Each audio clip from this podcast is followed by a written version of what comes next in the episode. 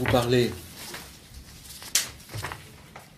donc du, du modèle, euh, enfin du modèle, du père, euh, de son autorité et de son pouvoir, euh, je me présente, et ce qui est peut-être la première fois d'ailleurs que je me présente comme ça, comme plutôt anthropologue. Je me permets de me présenter comme, anthropologue parce que je n'ai pas suivi qu'une formation juridique. Hein. Euh, j'ai suivi une formation aussi euh, euh, en philosophie, en, histoire, en, sociologie et en, en anthropologie. en, France, au meilleur endroit qui soit, c'est l'école des hautes études en sciences sociales. Donc j'ai baigné dans une certaine atmosphère. Et je, tout de suite, je peux dire, c'était d'ailleurs à l'époque du Pax, ce qui déjà pouvait me, sensibiliser, disons, à ces questions de famille et de, père. Hein. Euh, étant donné que entre le droit et l'anthropologie, euh, il y a des liens hein, qui sont euh, historiques, puisque les, premiers anthropologues étaient des juristes. Morgan était avocat. Et c'est l'enquête de terrain auprès, il était, Morgan, c'est l'un des fondateurs de l'anthropologie il, euh, s'occupait des affaires indiennes aux États-Unis d'Amérique. Et il a été amené à, à, observer, comme il le faisait dans sa pratique d'avocat, comment fonctionnaient les familles indiennes. De là, il a élargi son travail, il a fait une enquête sur l'ensemble de l'humanité, et on en est toujours là. C'est ce qu'on appelle l'anthropologie, hein. jusqu'en France encore aujourd'hui, euh, Godelier.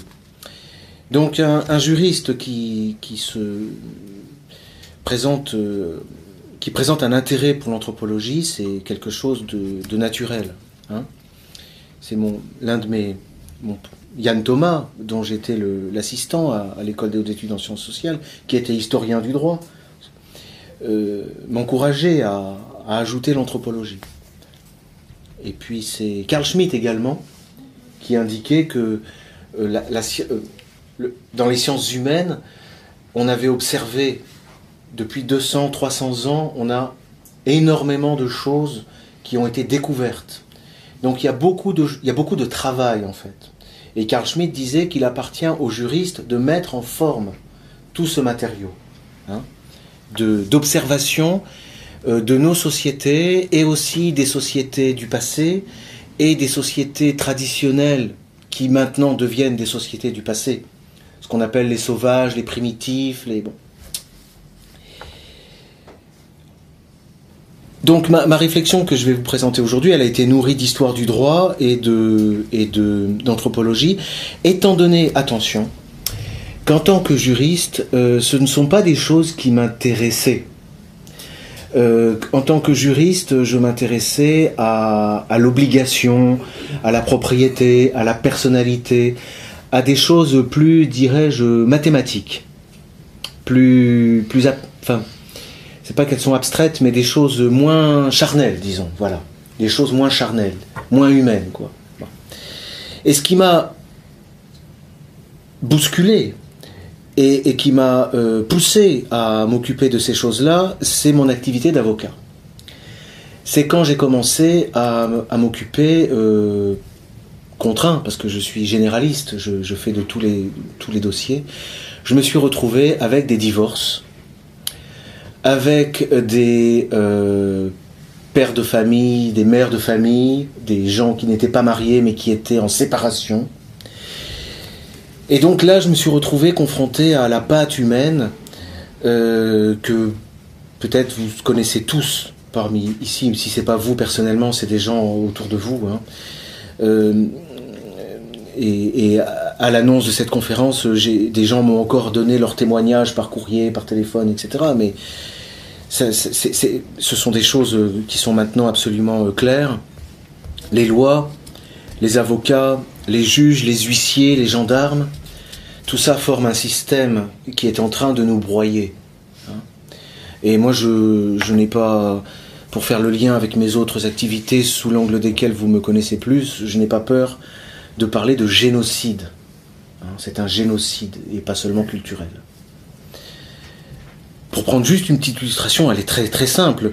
Vous avez une famille qui peut vivre avec un seul salaire, c'est-à-dire l'homme travaille et à la maison on a une femme avec trois enfants, mettons dans un logement. Dès lors qu'ils se séparent, il faut deux logements. Donc c'est simple.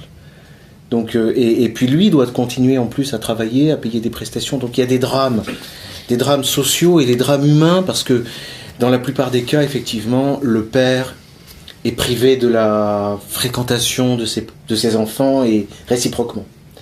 Et il n'est pas rare que le père euh, soit euh, contraint pour continuer à voir ses enfants et à leur parler, de le faire euh, dans des espaces rencontres neutres qui n'ont rien de neutre, qui sont des centres de médiation. Donc vous voyez votre enfant sous la surveillance quasiment d'infirmiers. Les infirmiers sont là pour vous. Bon, donc voilà les drames qui m'ont travaillé et qui m'ont fait euh, reprendre un petit peu des, c'est vrai, des dossiers que j'avais avec moi, des recherches, mais que je ne synthétisais pas. Euh, et ça s'est, ça s'est, ça s'est mélangé avec l'affaire du Pax d'abord, et ensuite avec évidemment l'affaire du mariage homosexuel. C'est ce qui m'a donné l'occasion donc d'écrire euh, des choses dont certaines sont donc réunis dans le volume 1 des leçons de droit. Mais je voudrais aujourd'hui renouer avec euh, ces, recherches que j'ai laissées un peu de côté pendant au moins une année. Aujourd'hui, donc, en vous parlant de cette autorité et de ce pouvoir paternel, j'ai découpé mon exposé en, en deux, euh, en deux grandes sections. Dans un premier temps, je vous parlerai du père dans la société traditionnelle, tel que moi j'essaie de le reconstituer, hein. euh, avec euh, des passages où je ne suis que, qu'en train de poser des questions ou d'indiquer des pistes. Hein. Le but étant de donner à ceux qui n'ont pas encore réfléchi ou pas lu sur ces questions des bases qui leur permettront de le faire, de réfléchir et, ou de travailler. Et à ceux qui sont déjà dans l'étude, je livre ce que la réflexion sur ces bases et des lectures, euh, soit des lectures à faire encore, des travaux à, poursuivre, euh, soit des hypothèses que je leur soumets. Hein. Alors voici comment les choses peuvent se passer dans la société traditionnelle. Alors, commençons par euh, des choses élémentaires. Euh, on peut penser, on peut parler de structure. C'est-à-dire qu'il faut raisonner en termes d'éléments. Vous avez des éléments dans l'espace qui sont en relation. Le père, les enfants, ce sont des éléments. La mère, ce sont des éléments. Et ils ont, des relations et puis il y a une dynamique. Alors la difficulté, c'est que euh, nous avons, en tout cas moi j'avais, les juristes ont, des schémas qui sont des schémas euh, extrêmement euh, pervers, qui nous masquent le schéma traditionnel. Alors, je vous parle quand même de ce schéma, mais c'est tout de suite après pour vous dire de vous en défaire. Alors, pour ceux qui n'ont pas encore ce schéma en tête, ça risque de demander un premier effort, et aussitôt après, il faut en fournir un second pour s'en débarrasser. Alors, le premier schéma, celui que nous avons en tête, il est assez il est assez élémentaire. Moi, je, en plus, il a quelque chose d'un peu, d'un peu ridicule. Enfin, moi, je trouve. C'est le papa, la maman et l'enfant, vous voyez Le père, la mère, les enfants. Ça, c'est le schéma euh, qui euh, nous masque la réalité euh, traditionnelle de la famille et le rôle du père dans les sociétés traditionnelles. Alors, étant donné que le père, il a à son tour un papa et une maman, la mère, elle a un papa et une maman, et ça fait comme ça tout un, tout un arbre qui remonte. Et puis, l'enfant, il a donc des frères et sœurs, et puis le père, il a également des frères et sœurs, de même père ou de même mère, enfin, ça forme tout un, tout un réseau euh, complexe. Hein. Ça, c'est la façon qu'on nous, nous, nous a mis en tête, hein, et dont il faut aussitôt se défaire. Parce que la vision normale d'une famille qu'on peut appeler déjà un clan. Parce que la famille, au départ, c'est le clan. Dans laquelle on, peut comprendre ce qu'est un père. Le, schéma n'est pas du tout celui-là. Le schéma, c'est celui... Alors, je prends l'exemple des sociétés patriarcales et je vous expliquerai pourquoi, étant donné qu'il peut y avoir la, symétrie dans des sociétés matriarcales. Mais restons sur des sociétés patriarcales. Vous avez un homme qui est, a un lien et c'est le père, parce qu'il y a un lien avec son fils. Et ce fils lui-même, il a un lien avec, mettons, prenons l'exemple, il a eu deux fils. Et l'un de ses fils, il continue à son tour d'avoir un fils. Attendez, je vais, faire exactement le schéma parce que c'est important d'avoir. Euh, parce que c'est pas par hasard que je vous donne ce cas-là. Voici le cas. Euh,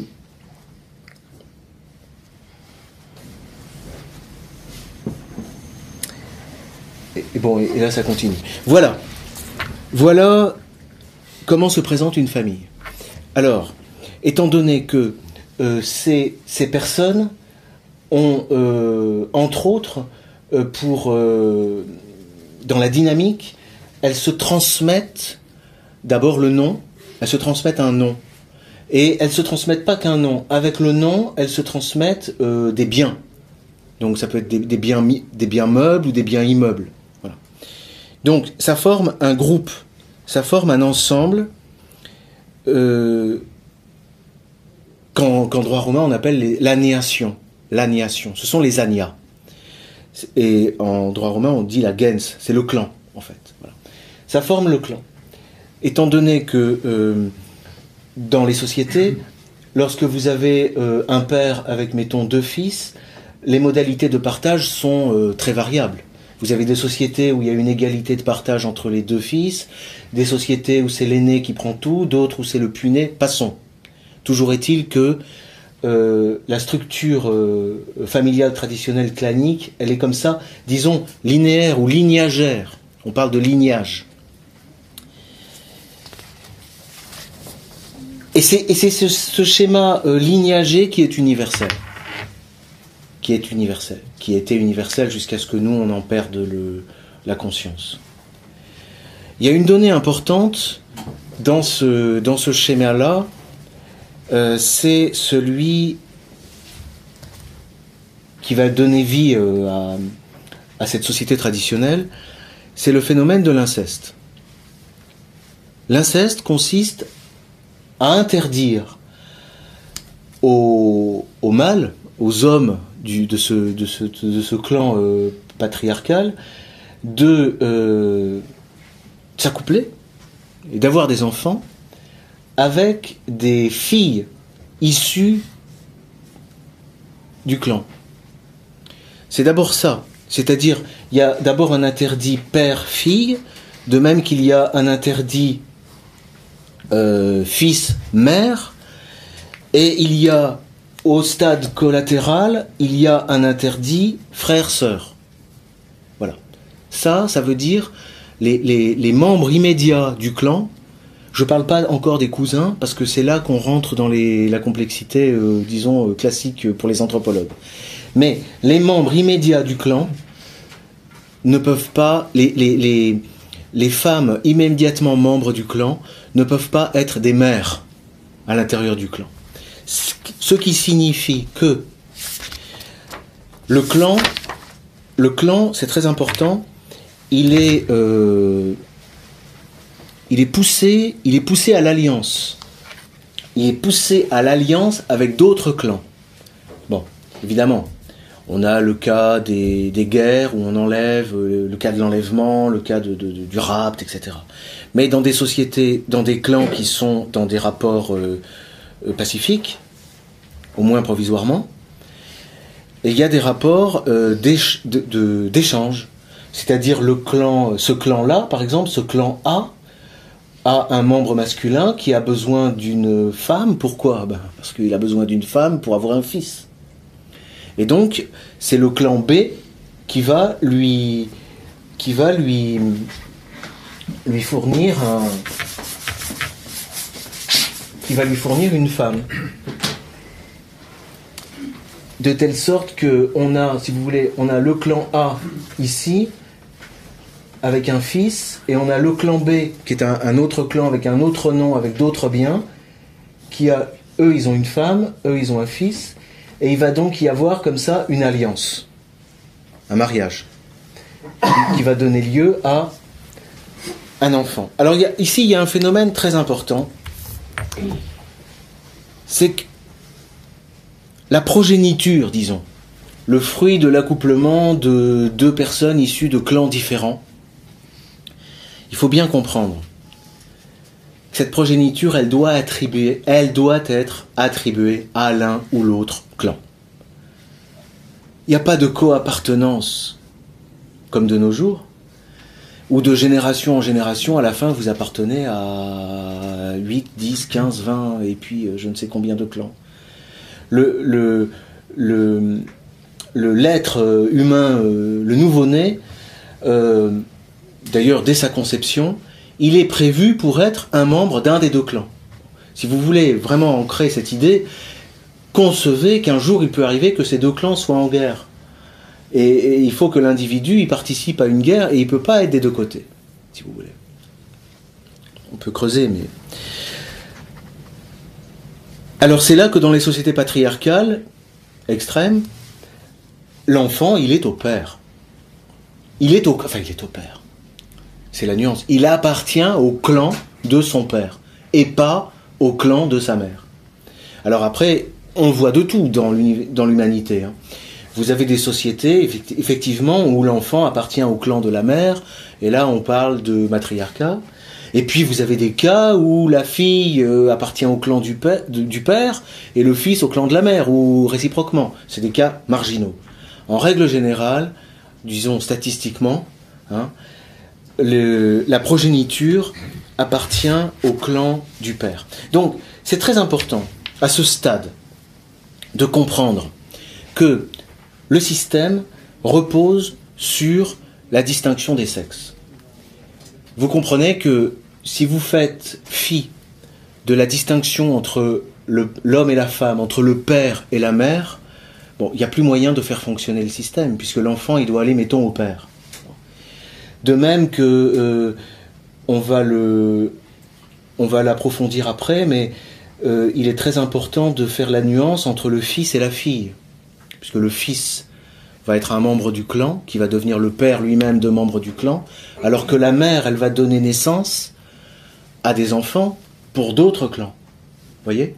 Donc voilà les éléments. Alors, moi j'avais trouvé cette image, euh, on trouve dans l'anthropologie plein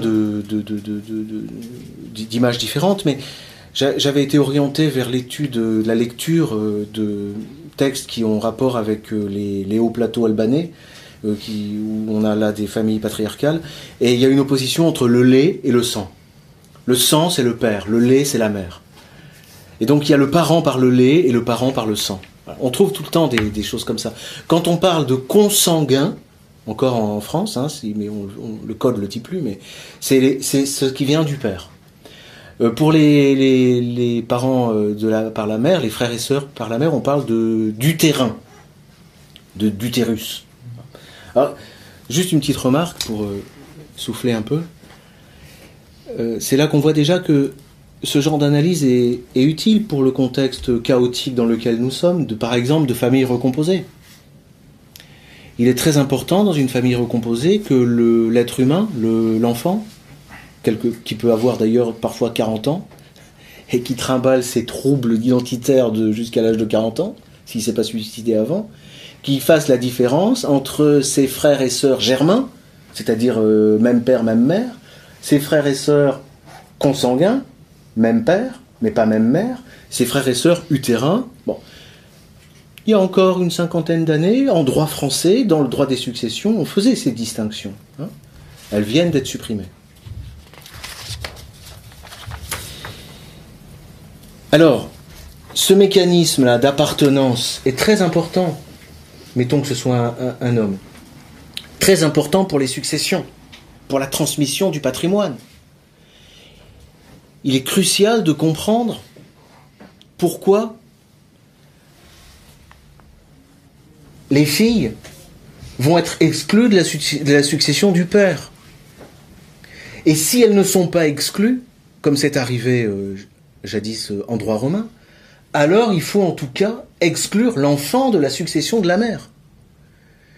Ça veut dire que le père, il va transmettre éventuellement ses biens à sa fille, mais le jour où la fille, elle décède, il n'est pas question que ça passe à ses enfants, puisque ça fait transiter euh, sans effort un patrimoine d'un clan à l'autre. De même, il est inenvisageable, au décès d'un enfant qui a hérité de son père, qui était mort, que les biens remontent à sa mère. Les biens, ils vont remonter à l'oncle, au grand-oncle, euh, au cousin issu de Germain, etc. Donc, mais ça, Montesquieu l'avait déjà, euh, puis avant Montesquieu, sans doute l'avait-on vu et compris, mais euh, avant les anthropologues du XIXe siècle, Montesquieu le dit bien, les biens ne doivent pas passer d'un clan à l'autre. Et c'est ce qui explique l'inégalité de droit, en droit des successions, entre la fille et le garçon. C'est une pièce absolument fondamentale de l'édifice.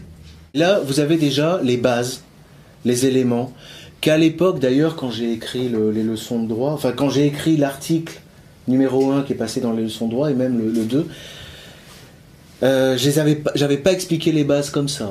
Peut-être que là c'est mieux, je sais pas, on verra. Il faut trouver aussi. Hein. C'est un travail qui est tout le temps en train de se faire. Hein. C'est pas terminé. Alors, passons au second stade. Il faut ajouter une chose. C'est que si on avait simplement, si on avait simplement euh, un clan qui donne sa fille à un autre clan. Et que ça s'arrêtait là. Ça serait pas très compliqué de s'y retrouver. Mais le problème, c'est que souvent, les échanges ont lieu entre les toujours, à peu près toujours les mêmes clans. C'est-à-dire que, enfin, d'ailleurs, c'est normal, il y a une sorte de réciprocité. Le clan A a donné sa fille au clan B, le clan B doit une fille au clan A. Donc vous allez, avoir des échanges. Qui dit échange dit qu'au vu, euh, qu'au regard de la, filiation abstraite par les hommes et par les femmes, on va très vite avoir le cas des cousins. Vous voyez? Et c'est ce qui explique d'ailleurs que les anthropologues passent euh, les 60% de leur temps à, étudier la façon dont les, clans organisent les échanges par rapport au cousinage, etc. Avec des ramifications, des réseaux très, très compliqués. Alors, là j'ai donné des schémas dans, le, petit bouquin, mais euh, je ne peux pas me lancer. Là, c'est le risque. Là, il ne faut pas que je rentre dans des dessins parce que j'évoque les choses et puis vous vous, vous vous débrouillerez un peu. Vous avez comme ça quatre cas classiques. Vous avez le cas euh, de euh, votre père, vous êtes un homme, hein. je pars de ce point de vue. Vous êtes un homme, votre père a un frère, et ce frère a une fille. Alors là, ça pose un problème parce que cette fille, elle porte le même nom que vous, elle appartient au même clan que vous. Donc normalement, il y a, y, a, y a inceste à ce stade, hein, dans, cette limite-là. donc on ne doit pas pouvoir euh, se marier avec euh, là sa cousine. Mais ça ne veut pas dire surtout que ça exclut les cousines en général, parce que vous avez des cousines qui vous sont indiquées. Parfois, vous êtes obligé de vous marier avec à cause de ce mécanisme d'échange. Par exemple, votre père, il a une sœur qui a eu un fils, qui a eu une fille, avec donc un membre d'un autre clan. Donc cette, fille, elle appartient à un autre clan. Donc là, déjà, on peut commencer à envisager euh, éventuellement euh, une alliance. Vous voyez? Vous avez aussi le cas de l'homme dont la mère a un frère qui a une fille. Cette fille, elle appartient à un autre clan. Bon. Et donc là, cette fois-ci, le, mariage est, possible. Alors on peut faire euh, des schémas plus compliqués, mais je ne vais pas le, faire ici. Il faut retenir juste ces quatre cas. Hein. On parle de cousins parallèles et de cousins croisés euh, par, les mères et par, la mère et par le père. Et ça vous donne euh, une grille qui permet aux anthropologues de classer les sociétés en fonction de ce critère. Il y en a qui font ça, d'autres qui font ça, d'autres qui font autrement. Ça signifie en tout cas que euh, là, on est dans la nuance en ce qui concerne le mariage et l'inceste. J'insiste à nouveau sur le fait que tous ces procédés supposent évidemment la distinction des sexes. Si vous décidez que désormais les choses sont neutres, ou que les gens peuvent changer de sexe quand ils, l'entendent du jour au lendemain, tout s'effondre. Plus rien ne tient. Alors, c'est tout pour les aspects les plus techniques. Bon. Ça, c'est la société, donc c'est donc la société, c'est donc le, clan. Alors, le clan, pour résumer, le père, où est-ce qu'il est dans le clan? Le, père, c'est, j'ai identifié euh, cinq sens du père. Alors, au premier sens, le père, c'est l'ancêtre fondateur. Parce que si on remonte comme ça, il y a dû avoir un premier qui a apporté le nom. Et déjà, vous pouvez remarquer que ça ne peut pas être Adam, parce que sinon on aurait tous le même nom. Donc là, déjà, il y a une sorte de, de, problème par rapport à la religion, si vous voulez. L'ancêtre fondateur. Alors, il est connu que dans les sociétés primitives, souvent l'ancêtre fondateur, c'est une sorte de, demi-dieu ou d'animal. De, c'est le totem. C'est le totem. C'est un, un mélange d'être humain et d'animal, c'est l'ancêtre, c'est le père. Deuxième sens du père, c'est le chef de clan.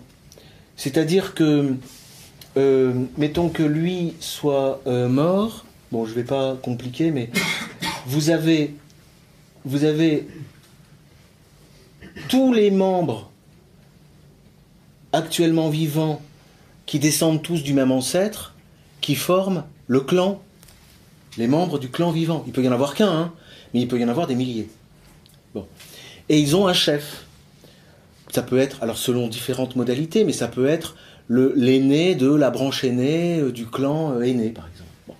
Là, c'est le chef du clan.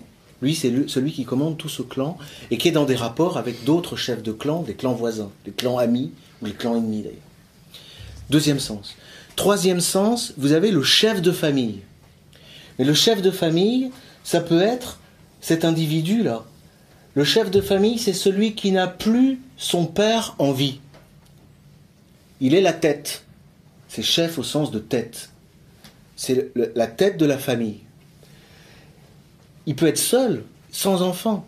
Il peut être également grand-père ou arrière-grand-père. Le chef de famille, il a sous son autorité et son pouvoir son fils, son petit-fils, son arrière-petit-fils, et à l'occasion même les épouses venant d'autres clans de ses fils. Chef de famille, ça c'est le troisième sens. Le quatrième sens, on peut dire, c'est le père au sens où on le comprend nous. Hein C'est-à-dire c'est le père qui a des enfants. Il est père. Mais c'est quand même le maillon élémentaire de tout l'édifice. Parce que tout, tout cet édifice se construit sur la relation entre un être et un autre être. C'est ça le maillon élémentaire. Un être qui est le père, qui est l'auteur, qui est le, un rôle étrange, une sorte d'identification avec une autre créature qui est son fils. Et ça, ça crée la relation. Mais c'est une relation, c'est ça qu'il faut bien comprendre. C'est une relation exclusive. Vous ne pouvez pas construire cette relation à deux. Il ne peut pas y avoir deux clans, j'allais dire propriétaires, mais ça ne me gêne pas, d'une seule, et même personne. Parce qu'on ne peut pas partager un... C'est l'individu justement, on ne peut pas partager un être humain. Donc euh, c'est soit la mère, soit le père mais nécessairement il n'y en a qu'un pour la construction sociale. Ou alors vous êtes dans l'inceste.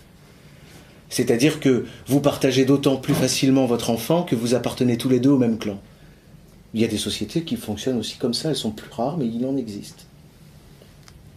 Et puis j'ai dit cinquième euh, euh, sens, mais à la limite, c'est si on peut le dire quand même.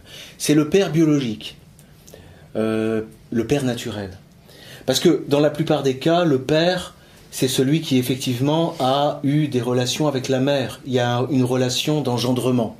Bien.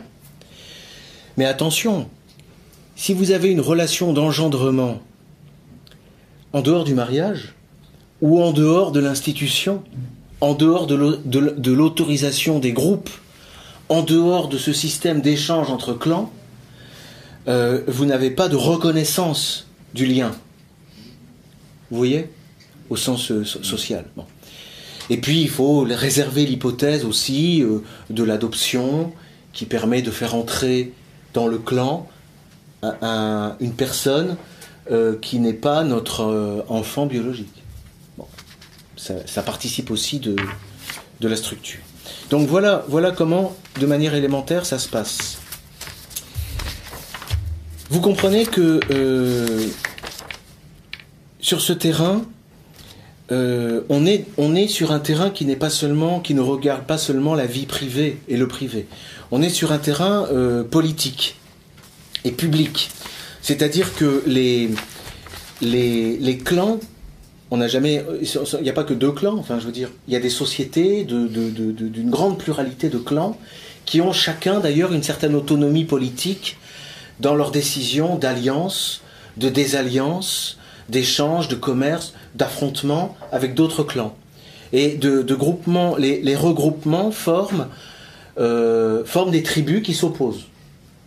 Et l'ensemble des tribus euh, euh, qui s'opposent sur un certain terrain ou dans une certaine ère, à la fois géographique, culturelle, sociale, spirituelle, forment une, société. Une société. Sur le rôle politique, il faut se souvenir que l'État, l'État romain, l'institution politique la plus importante à Rome, c'était le Sénat. Le Sénat qui était constitué d'une centaine de personnes. Mais les sénateurs ne faisaient pas des campagnes électorales. Hein. Il n'y avait pas des primaires à droite et à gauche. Hein. Le Sénat, c'était la réunion de tous les chefs de clan. Les 100 chefs de clan constituant la tribu qui se réunissaient. Et quand cette tribu a fait une alliance avec deux autres tribus, elle-même composée d'une centaine de clans, on a eu un Sénat à 300 personnes. Voilà. Donc il y a un, lien avec le, politique et le religieux aussi. Parce que le, chef de clan, de même que le chef de famille, a un rôle politique et un rôle religieux et un rôle juridique. Hein, dans, la, dans la cité, dans la société, dans la famille. À chaque échelon, que ce soit le père avec ses enfants, le chef de famille ou le chef de clan, ils ont un rôle quasiment de juge, un, rôle juridictionnel, qui peut, dit-on, d'après les textes, aller jusqu'à la mise à mort, la condamnation à mort. Donc il y a la peine de mort. Mais un conflit au sujet d'une femme et d'un homme qui, ne s'entendent pas, il n'est pas réglé par un juge aux affaires familiales. Hein. Il est tout simplement réglé par des représentants de chacun des deux clans qui réunissent ce qu'on essaie de, nous faire avaler avec les espèces de, tentatives de conciliation et des choses comme ça. Ben, ça se règle entre gens concernés. Hein. Donc il y, a tout un... On ne peut pas tout développer tout ça, mais il y a... Le, père est une autorité, du point de vue, euh, politique.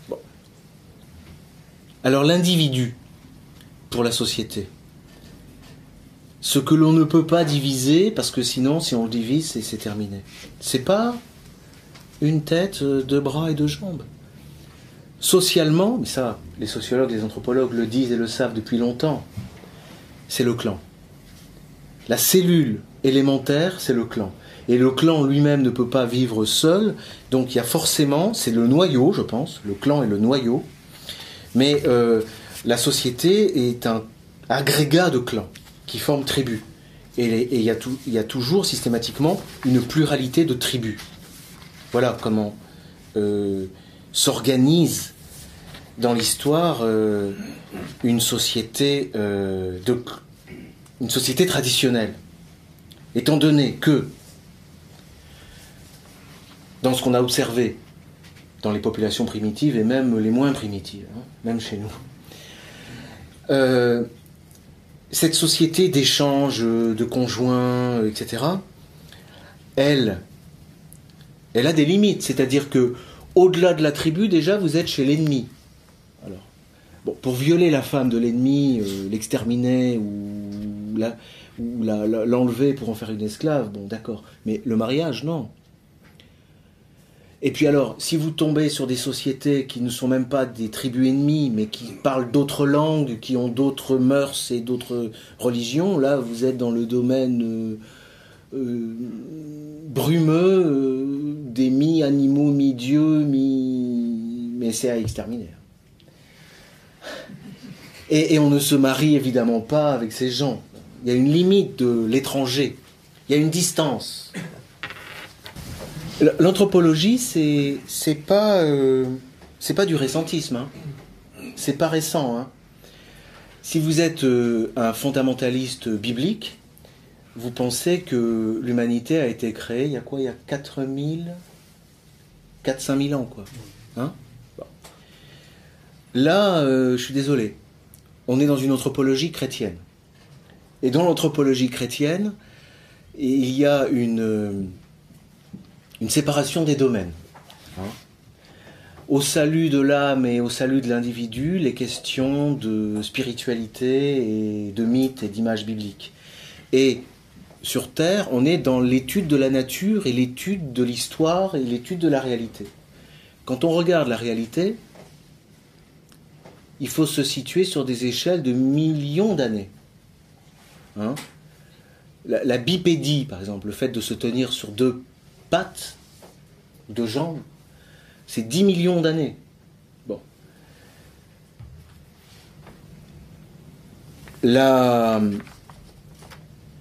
Ce qui commence à ressembler à des êtres humains, c'est la moitié. 5 millions d'années. Et les, sociétés dont nous sommes, tous êtres humains, hein, participants de la même la même race ou la même espèce. On ne sait pas exactement, on ne sait pas trop. C'est quelque chose comme peut-être 2 euh, millions, 1 million d'années, peut-être moins. Hein? Parce qu'en France, on n'a pas le droit d'étudier ces choses-là. Les anglo-saxons sont beaucoup plus au courant. Si vous avez le loisir de, lire de, l'anglais, vous verrez, il y a des études génétiques, ça avance hein, sur notre passé. Mais en France, c'est tabou. Totem est tabou, c'est tabou. Ce qu'il faut se représenter, c'est qu'effectivement, euh, lorsqu'une société comme ça de clans qui s'échangent, les, qui, se, qui se mélangent, disons, se mélangent entre eux, mais se coupent de l'étranger, il y a forcément un phénomène de séparation. C'est comme le phénomène qui fait que si la distance géographique est trop longue, trop, trop lointaine, il ne peut plus y avoir d'échange biologique. Bon. Donc forcément, il y a un phénomène de ramification. C'est-à-dire les sociétés humaines, euh, on nous parle beaucoup du mélange aujourd'hui et de la mixité. Mais avant de pouvoir fusionner euh, deux peuples ou deux races, il faut qu'au préalable, ces deux peuples et ces deux races, ils se soient séparés. La scission est quand même première sur la fusion. C'est une idée importante, hein. euh, sauf à considérer que toutes les tous les peuples ont été créés en même temps, tels quels, séparés. Et que le but, c'est de fondre. On est dans le délire, à mon sens. Hein. On n'est pas dans l'anthropologie chrétienne. Donc il y a un phénomène comme ça de scission qui explique que euh, des milliers d'années euh, travaillant, on observe des systèmes familiaux anthropologiques très divers. Très divers partout, euh, partout sur la planète. Mais on a du patriarcat, on a du matriarcat, en moins grande quantité d'ailleurs. On a des familles euh, euh, avec des, systèmes très différents. Si on se place sur le schéma sur des millions d'années, nous sommes autorisés, comme ça, pour jeter un coup d'œil, à regarder comment nos cousins les singes fonctionnent. Eh bien, figurez-vous qu'il y a quelque chose qui fait penser quand même au clan. Et ça, on le trouve. Euh, alors, c'est pas la source directe, hein, c'est de son de main, chez euh, Godelier, hein, qui est le grand anthropologue français actuel.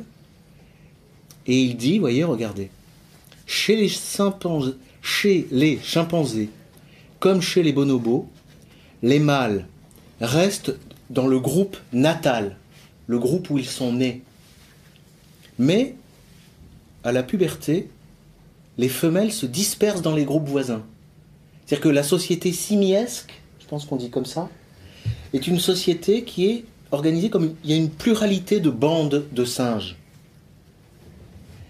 Et les mâles restent dans la même bande, le même groupe, et les femelles sont éparpillées dans les autres bandes. C'est comme ça qu'il y a déjà ce phénomène, ne disons pas d'inceste et d'exogamie, mais quelque chose comme quand même un embryon hein, d'organisation sociale. Un embryon. Les femelles, avec leurs petits, sont plusieurs intégrés à des bandes qui fonctionnent comme des groupes. Alors moi j'aime bien cette, cette euh, piste à creuser. Pourquoi? Parce que ça vient un petit peu nous... Dans cette idée de scission, c'est vrai que l'homme, il y a un tronc commun. Hein. Il y a un tronc commun. Et autant les anthropologues ont toujours pensé que les, primitifs nous donnaient une image de notre lointain passé. Bon, les animaux nous donnent une image de notre encore plus lointain passé. Et c'est important parce que l'anthropologie a beaucoup, beaucoup souffert de l'un des fondateurs de l'époque de Morgane, qui est Barophone. J'ai beaucoup d'admiration pour Barophone. Mon propre maître disait, c'était un génie, mais il était fou. Il était fou, mais il était génial. Vous avez sans doute entendu parler du matriarcat originel. Bon, ça c'est un schéma qui vient de Barofen, qui était lui-même un élève de Savigny. C'était un magistrat euh, suisse. Il a produit une somme, hein, je vous invite à la lire, c'est extraordinaire, c'est le, droit maternel. Et lui, il faisait une hypothèse, c'était que à l'origine, on avait la horde primitive. Alors la horde, elle fascine la horde parce que à l'intérieur de la horde, c'est la promiscuité sexuelle. Et euh, comme il disait, c'est l'étaïrisme. C'est-à-dire que bon, tout le monde peut plus ou moins monter sur tout le monde. Il n'y a pas de. Et c'est ça. Pour lui, ça, c'est le stade initial. Et puis, il y a un second stade. En fait, ce sont les mères qui mettent de l'ordre les premières. Les enfants, c'est immédiat arrêtez maintenant. Et c'est le matriarcat. Ça, c'est le matriarcat primitif dans l'humanité. C'est-à-dire le schéma comme ça, mais par la mère. Et puis ensuite, illumination prométhéenne, on a le patriarcat. Je me moque un peu parce que vous comprenez que. Mais on, a, tous encore du mal à, à se séparer de ce schéma. C'est très mystérieux. Mais le premier que j'ai vu euh, le critiquer et s'en moquer le mieux, et c'est tôt, tôt, c'est Max Weber, hein, qui disait tout ça, ça, ça, tient pas. Mais on a encore aujourd'hui des idées curieuses.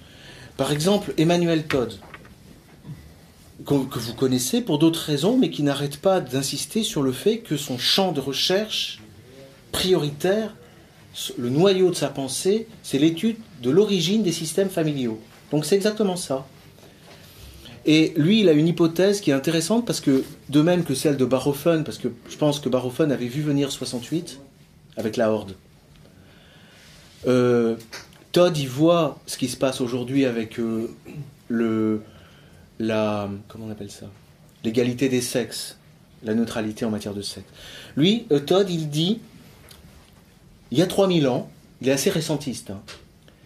il y a 3-4 000 ans, on avait, alors il n'est pas très clair. Euh, il a l'air de dire qu'il y avait des clans, mais qu'ils étaient de manière aléatoire, patriarcale et matriarcaux. Enfin, patriarcaux et matriarcaux.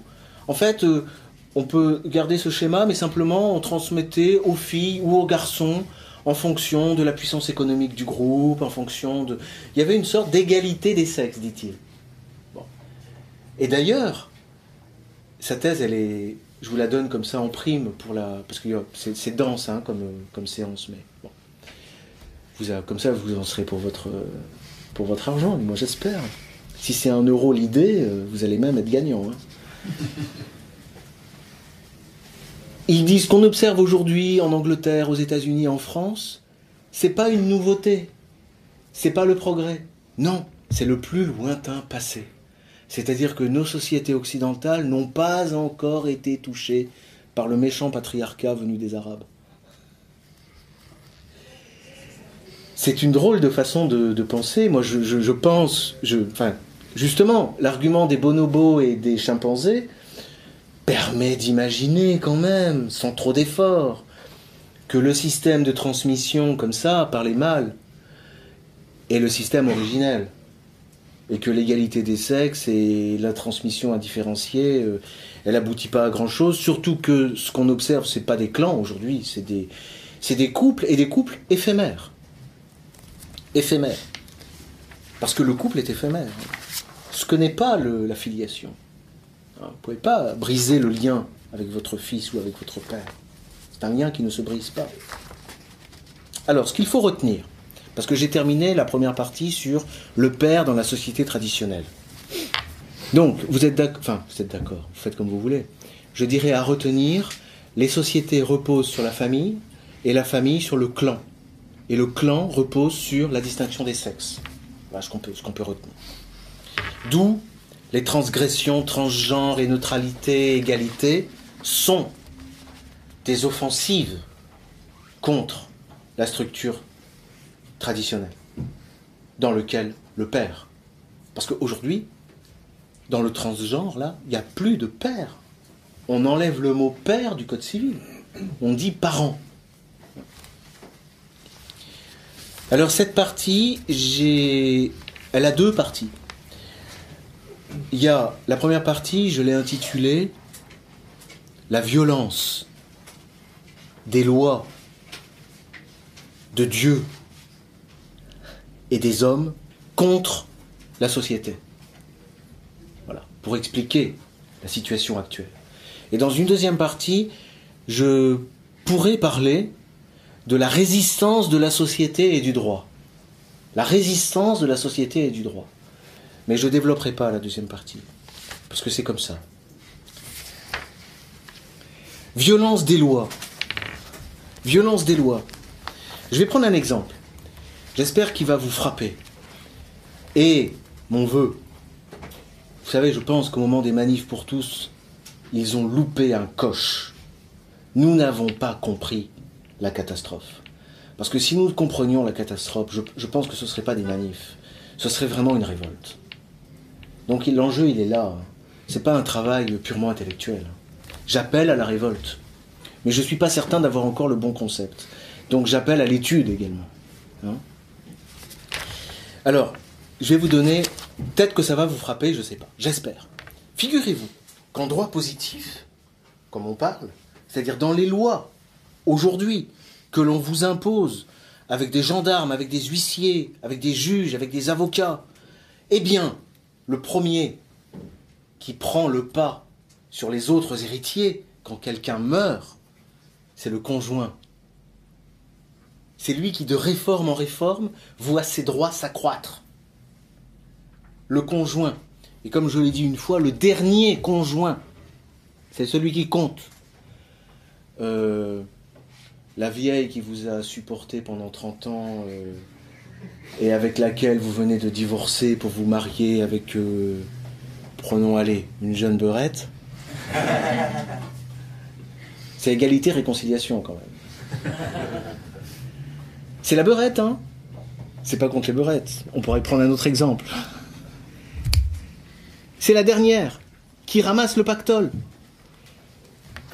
Mais est-ce que si quelqu'un selon la société traditionnelle, n'a aucun droit à l'héritage du père, est-ce que c'est pas d'abord le conjoint? Est-ce que par définition, ce n'est pas lui qui vient d'un autre clan? Non, ça n'a pas l'air de vous choquer. Mais c'est quelque chose de, d'extrêmement euh, euh, perfide. Parce qu'on vous vend l'accroissement des droits du conjoint survivant en vous faisant pleurer sur la pauvre veuve qui a travaillé, qui a supporté son mari toute sa vie, etc., comme s'il était resté avec elle. On vous raconte des bêtises. Moi, je vous le dis d'expérience, parce que je suis avocat, j'ai des cas, j'ai des dossiers. Je vois des gens venir, des femmes, qui me disent voilà, mon mari s'est remarié, deux ans après, il est mort. Bon. Et parfois même la femme, parce qu'il y a des réseaux, je, déborde un peu. Vous avez des réseaux mafieux. Alors je, ne nommerai pas l'État, parce que ah, va peut-être me poursuivre pour. Euh, c'est dans le sud, enfin dans une des régions. C'est des réseaux organisés. On chasse aujourd'hui le mâle blanc, le vieux mâle blanc avec du fric. Parce qu'on connaît les lois. Ces lois qui sont complètement folles des lois de fou. Le conjoint. Et puis, après le conjoint, ou avec lui, n'exagérons pas, avec lui, on a évidemment l'égalité du fils et de la fille. Et si la fille est morte, mais qu'elle a eu des enfants avec, on est d'accord, avec un autre clan, eh ben ils héritent de leur grand-père maternel. Vous suivez? Il y a une organisation du droit qui systématiquement casse la structure clanique et la structure familiale. Et cette organisation du droit, elle est voulue. Elle a été voulue en particulier, ça remonte à loin. On ne va pas accabler la Révolution française. Mais la Révolution française a beaucoup fait pour instaurer ce système successoral. Pourquoi? Parce que toute société euh, aristocratique, monarchique, mais même les sociétés démocratiques, puisque je vous donnais l'exemple de Rome et en Grèce, c'est pareil. Ceux qui participent à la démocratie, ce sont les, membres des clans. La, la, Révolution française a voulu casser l'aristocratie. Et pour casser l'aristocratie, il fallait casser la famille.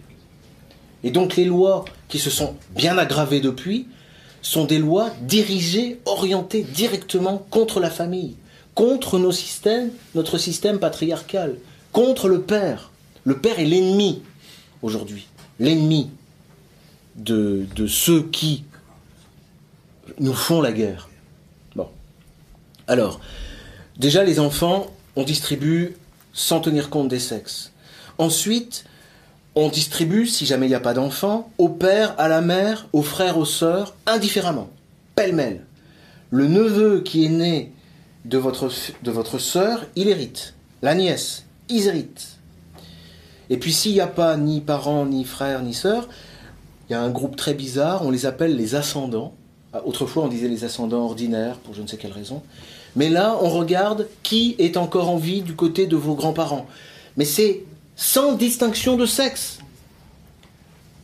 C'est le grand-père, la grand-mère, l'arrière-grand-père maternel, l'arrière-grand-mère maternelle, l'arrière-grand-père paternel, l'arrière-grand-mère paternelle, peu importe. Peu importe le sexe.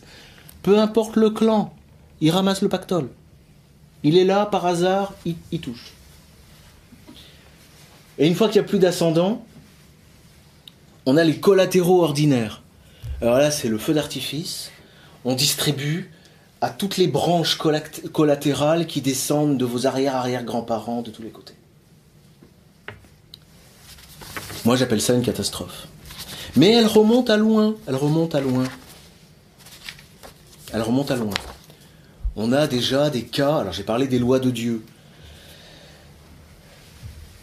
J'ai parlé des lois de Dieu parce que euh, on a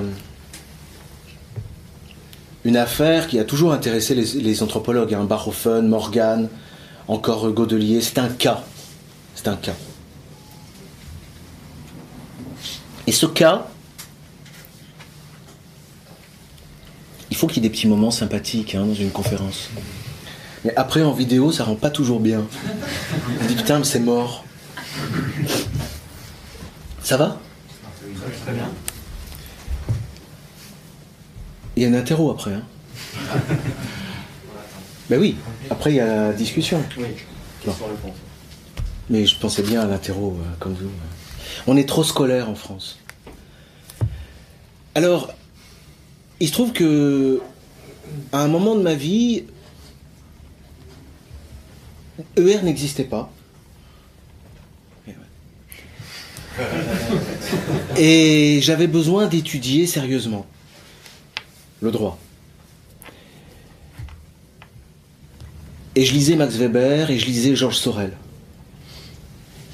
Et Georges Sorel disait, hein, ce qui a toujours sauvé l'Occident, ce qui a sauvé l'Occident, ce sont, ce, sont ces monastères. C'est le monastère qui sauve l'Occident. Ça a toujours été là. Les renaissances occidentales sont toujours sorties des monastères. Ce sont des havres de paix et d'études. Moi, je lis ça chez Georges Sorel. Je dis bon, bah, je vais au monastère. Et donc pendant euh, des mois et des mois, j'ai travaillé au monastère.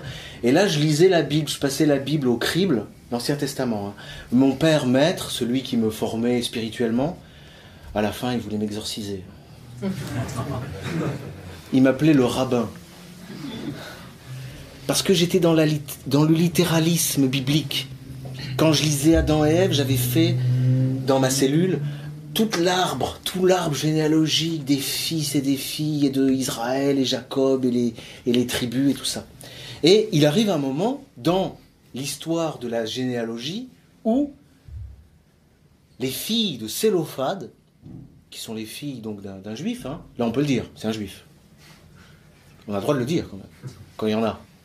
Là on est sûr, c'est un fils d'Israël il y avait plusieurs, euh, il y avait plusieurs familles. Bon, et les filles de Sélophade, elles vont voir Moïse. Elles disent Moïse, on est des femmes, des femelles. Hein. et les biens et le nom de notre père, Sélophade. Nous n'avons pas de frère, donc son nom va se perdre. Va voir Dieu, demande-lui ce qu'on doit faire. Nous, il faut trouver une solution. Donc Moïse dit ok, attendez, moi je suis pas juriste. Je suis pas juriste, fils de juriste. Mais je pense que là-haut, il a la solution. Donc il va voir Dieu, il lui dit voilà, il lui explique le cas. Hein. et Dieu lui dit euh, oui, ah oui, oui, parce que le, Père, lui, s'occupe de succession. Hein. Le Christ, quand on viendra l'embêter, Jésus, avec les successions, il dira Mais lâchez-moi avec ces histoires. Au royaume des cieux, il n'y a pas de père, de fils, de fils, de, de filles, de succession, tout ça. On est tous frères dans l'amour. Mais c'est le père. Le père, il est moins drôle. Il dit bah, C'est simple. Tu mets une nouvelle loi. Tu, dis, tu leur dis. Tu leur dis que moi, je te dis. Quand, dans une famille, il n'y a pas de fils, eh ben, c'est les filles qui héritent. Boum. Il redescend, dit voilà, les filles de Célophade, vous êtes là Oui, oui, on est là. Bon, alors ben c'est simple, vous allez hériter. Ah ouais, super. Elles repartent. Bon, le temps passe, vous continuez à lire la Bible, et ça revient. Et une nouvelle histoire. Cette fois-ci, c'est pas les filles de Célophade, c'est les cousins des filles. Et là, ils vont voir Moïse, il dit Attends, il y a un truc qui va pas là, hein, dans ton truc là. Parce que déjà, tu nous as fait le coup du veau d'or, tu nous as cassé, euh, hein, avec tes histoires, et maintenant, tu veux que le patrimoine de la famille, du clan, il aille au clan avec lesquels les filles de Sélophade, elles vont se marier. Nous, on échappe, ça nous échappe. Tu comprends? Tu leur donnes le patrimoine de Sélophade, qui était notre oncle, et elle se marie avec un autre clan euh, de Lévi ou je ne sais pas qui. Ça va pas. Alors Moïse dit écoute, moi c'est pas mon truc, hein. moi je fais pas de droit, suis pas juriste et fils de juriste, mais je pense il y a quelqu'un là-haut qui peut peut-être faire quelque chose. Donc il remonte, il va voir Dieu le Père. Le Fils n'était pas là. Et il lui dit euh, voilà, il y a un problème. Tu m'as donné une règle et ça va pas. Ça va pas. Les filles, elles héritent, mais après, elles se marient avec un homme, et leurs enfants qui sont d'un autre clan, ils, partent avec, euh, avec des biens. Alors euh, Dieu lui dit bah écoute bah je sais pas moi tu, tu annules ou tu fais non je peux pas j'ai fait une loi je vais pas changer euh, il dit ah attends attends je vais non là ça va trop loin Non, j'allais dire, je vais voir Maître Viguier. Il y a peut-être la solution.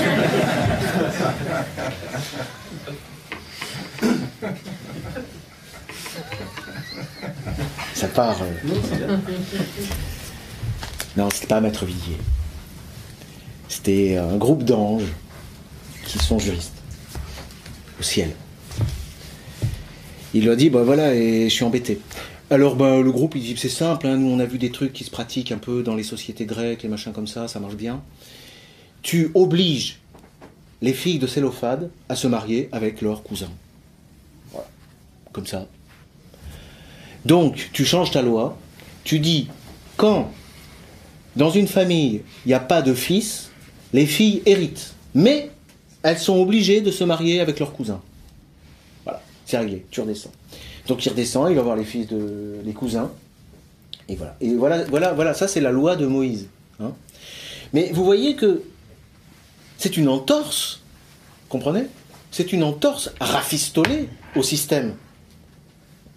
Quand je vous disais la violence de la loi de Dieu, et pire que ça, on a eu après la violence. Parce que la loi divine, elle n'était pas que chez les juifs, hein, vous le savez. Vous le savez. Vous ne le savez pas, mais je vous le dis. La loi de Dieu, elle était, elle était aussi chez les Romains. Parce que dans la Bible, il est marqué euh, Tous les peuples seront jaloux de tes lois, et tu ne verras pas de peuple qui ait un droit aussi merveilleux. Eh ben non. Il y a eu les Romains. Et les Romains, ils ne sont pas jaloux des lois mosaïques. Ils ne sont pas jaloux. Ils ont leurs droits. Simplement, en droit romain, je vous dis, ça vient de loin. Nous, nous c'est du droit romain. Hein. En Occident, c'est le droit romain. Hein. Eh bien, la décadence du droit romain, elle ne date pas de la loi sur la GPA et la PMA, elle ne date pas de la Révolution française. Déjà, il y a 2000 ans, 2500 ans, le magistrat commençait à accorder des dispenses pour que le fils hérite de sa mère et pour que la mère hérite de son fils. Et celui qui a prémonition de la Révolution française mis vraiment la pagaille dans le droit des successions, c'est l'empereur Justinien, un empereur chrétien, l'empereur d'Occident Justinien Ier, l'empereur d'Orient, pardon. Justinien, j'en perds, perds mon Orient. Justinien Ier, qui, lui, alors a fait le mécanisme selon un ordre euh, différent, mais je, le détaille dans mes... Parce qu'une fois que j'ai écrit quelque chose, après, je ne me souviens plus. Hein. Égalité des filles et des garçons, euh, indifférence des cousins par les hommes, par les femmes. C'était déjà chez Justinien. Alors voilà ce qui se passe.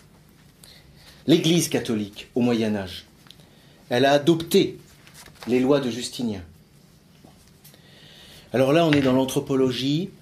Si vous voulez une référence, il faut aller voir. C'est aussi une sorte de tarte à la crème de l'anthropologie occidentale. Vous avez, bon, évidemment, le plus connu, c'est Jack Goody, qui est un Anglais. On est dans l'histoire et dans l'anthropologie de l'Occident. Bon.